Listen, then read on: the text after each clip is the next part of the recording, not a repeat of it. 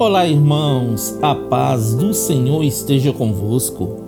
A palavra do Senhor diz assim no livro de Salmos, capítulo 100, versículo 4: Entrai pelas portas dele com louvor, e em seus átrios com hino, dá-lhes graças e bendizei o seu nome.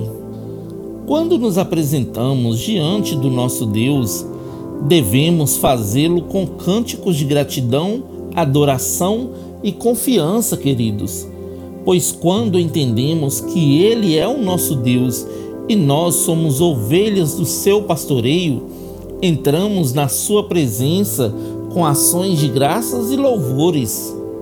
O Senhor é bom, queridos, e eterna é a sua fidelidade, e a sua bondade dura de geração em geração.